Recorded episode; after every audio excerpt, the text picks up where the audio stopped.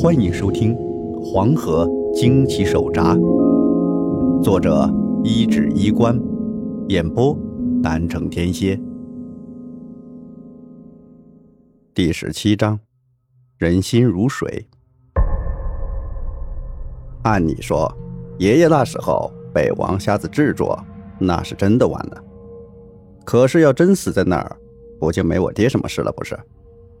后来据爷爷说，那王瞎子并没有动手要他命，反而是语气痛苦、沉痛地说：“大刘子，既然你都听到了，那老瞎子也不用说太多了。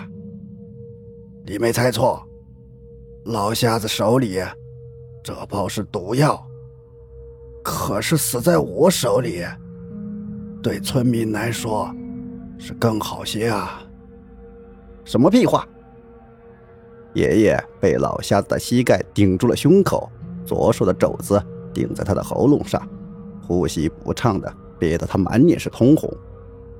王瞎子又说：“死我手里，大家伙还能留个全尸，要是等那帮家伙来了，怕是大家伙连全尸都剩不下。”那群人干事干得多了，不会在乎手上再多沾些血的。王瞎子说得很平静，好像不是在说一件可怕的事，反而是在陈述这个事实。可爷爷怎么能接受他这种话？挣扎着想站起来，但在这个时候，先前不见了的保家仙女又出现了，就在王瞎子的面前。王瞎子的眼睛一瞪，好像能看见他，又好像看不见。但爷爷感觉他整个身子都紧绷了些。鬼眼王老四，传说中因为被僵尸血溅到过眼睛而成了鬼眼。我就觉得你的手段很奇怪，不像是道士，更像是憋宝的干山人。保家仙女。冷淡的开口说道，脸色似乎又苍白了几分。我观察了你很久，现在看来，我还是看走了眼。你不但是憋宝人，还是个土夫子。所谓土夫子，本来指的是湖南长沙那块挖黄泥土卖钱为生的人，但后来又被代指为盗墓贼，也就是倒斗的。爷爷就算这时候被压得动弹不得，也感到无比吃惊。自个儿原以为熟悉无比的人，不但有着别样的身份，而且还是个盗墓的。王瞎子看着保家仙女在的方向，眼睛瞪得大大的，沉默不语。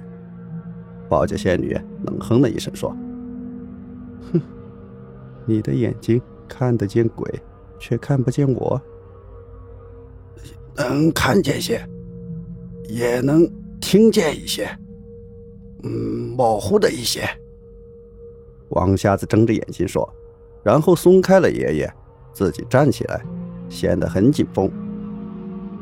本来我只当你是河里的一个精灵，没想到你真会当他老赵家的保家仙。因为我看出你有些古怪。保家仙女说着话。一把将爷爷拽了起来。鲛人骨、尸油烛，这不是一般人会有的东西，也不是那些道士会用的东西。不过，我不知道你想干什么。观察了你这么几个月，才算摸清楚你的一些事。爷爷咳嗽了几声，怒视着王瞎子，还想去拉草叉，但保家仙女制止他说。你把他打死也没用。明天他联系的那帮子人来了，你怎么打？咱们村里人多，怕啥？大不了拼个鱼死网破。爷爷当时还很年轻，热血上头，就有些容易想当然。王瞎子苦笑着摇了摇头，道：“大刘子，哪怕有一线拼赢的希望，老瞎子也不会出此下策了。”你拼，你拿什么东西拼啊？拿拳头，跟人家三八大盖拼啊？听到“三八大盖”这个词，爷爷也懵了一下。那年头刚解放没多久，一些地方还有地方势力、山贼什么的，手上都有家伙，枪。就算村里人个个不怕死，但面对枪子儿，又能怎地呢？你那帮子人还有枪？爷爷声音都有些抖了，心中升起了一股强烈的无力和绝望。王瞎子默默的点了点头，看了看手上的药粉，反手把它们全撒了。然后他掏出烟锅子，点了一锅子旱烟，吧嗒吧嗒的抽了两口。火星子在夜色中忽明忽暗，映得清水泉粼粼的波光。爷爷呆呆站着，一时间没法再去思考王瞎子这话是真是假，也没心思再去冲王瞎子动手。要是明天那帮子人来了，自个儿怎么斗？用草叉子去斗吗？你们为什么要那只黄河大鳖？保家仙女问起。王瞎子回答说：“要它，更是要它头顶脑袋里结出来的石头。”碧水石。保家仙女忽然眼睛一转，道：“那岂不是说？”只要没了那大鳖和碧水石，你们杀了这个村子的人也没意义了。要亲你村子里的人，本来就是为了要杀人灭口，不让更多的人知道这件事。王瞎子说：“黄河里忌讳多，要是我推说长河村民得罪了黄河大王，一夜之间人事全部天河，再把故事讲得绘声绘色些。”让人很容易相信，那样知道这件事的人，啊就会对大鳖守口如瓶，而不知情的人，只会对突然变成荒村的长河村是敬而远之。咋能这样？这谁能信？这种故事，爷爷表示不能接受。王瞎子猛吸了一口烟，胡子扒叉的嘴里呼出一口烟气。用爷爷此前从未听过的冰冷语气说：“故事都是人编的，大刘子，你听的故事有不少，可真正的真相能有几个人在意呀？有谁会真的知道？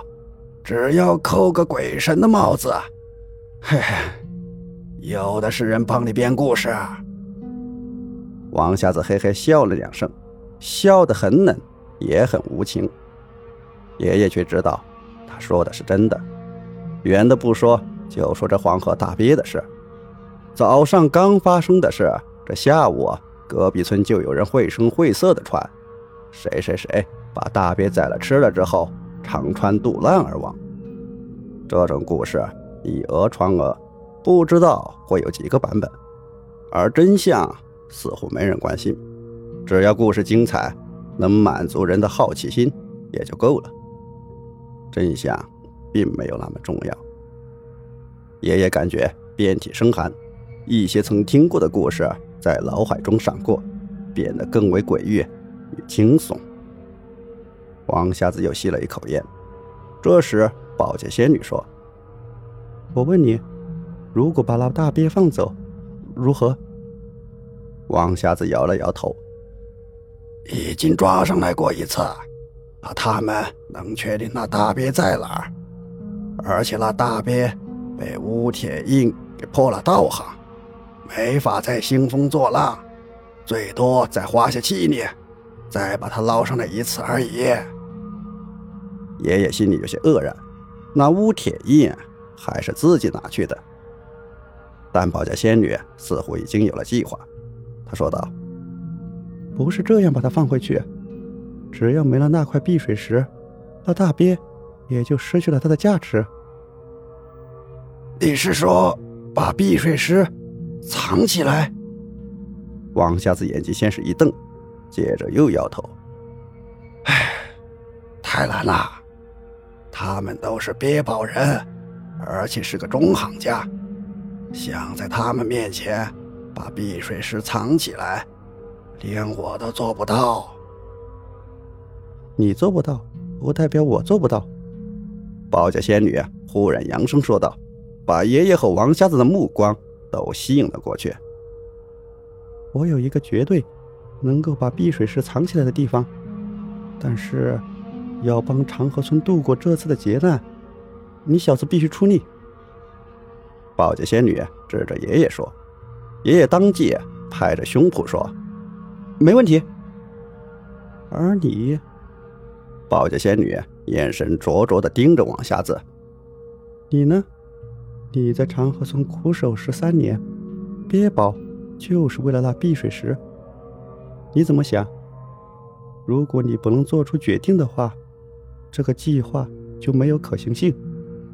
很显然，王瞎子犹豫了，也动摇了，整个人抿着嘴唇不说话，手上的旱烟早掉到了地面上，砸出一串火星。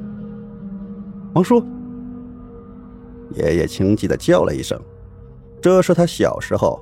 经常叫王瞎子的称呼，后来长大了，觉得老瞎子坑蒙拐骗，没个正经，加上眼睛不好，才开始称呼他王瞎子。听到他这一声叫，王瞎子身子一震，神情复杂的看向爷爷，嘴唇抖了抖，开口道：“好孩子，刘子，老瞎子不是没良心的人。”你爹的恩，村里人的恩，老瞎子都记得。你骂的对，我差点当了白眼狼，我不是人。说着，王瞎子用力甩了自己一个耳光，啪的一声，听的人心里都是一慌。爷爷心里着急，心说这都节骨眼了，你还搞啥自我反省呢？但他话还没说。这王瞎子就呼出一口气，神情看上去轻松了许多，看向保家仙女说：“我知道该怎么做了，我明天就走。”“，今晚就得走。”保家仙女说的很干脆，没有一点商量的余地。可明天是十二月初八，王瞎子脸上闪过一丝纠结。但仅仅一瞬，也没再多说什么。他转过头，深深的看了眼爷爷，走了两步过来道：“大刘子，十几年，老瞎子一直把你当自个儿娃娃看。你也别怪老瞎子脸皮厚，干我这行的，一辈子下地，损了阴德没了后，那是注定的事。所以。”你妈让我收你，我不能收啊！爷爷听着一阵愣，张嘴想说些什么，又不知道该说啥，心里是五味杂陈，竟然是十分的酸楚。意识到这个熟悉的老人是真的要离开了，老瞎子也没别的东西送给你，就给你的那块玉。你一定要好好收着，千万不能外露给别人看见。就算是他也不成。老瞎子说到最后，压低了声音，眼神飞快的瞥了一下身旁的保洁仙女。说完这些，老瞎子意味深长的拍了拍爷爷的肩膀，然后转身便走了。据爷爷的回忆说，那是他最后一次。在村子里看到王瞎子，他连夜就走了，没人知道他去了哪儿，就这么和来时一样，离开了这个生活了十三年的渔村。他的背影在夜色中显得单薄、孤独和苍老，油腻的棉裤、裤腰带上的旱烟杆、手臂上的白纱布，过了很多年，爷爷依然清晰的记得他离开时的这一幕。本集播讲完毕，欢迎订阅，下集更加精彩。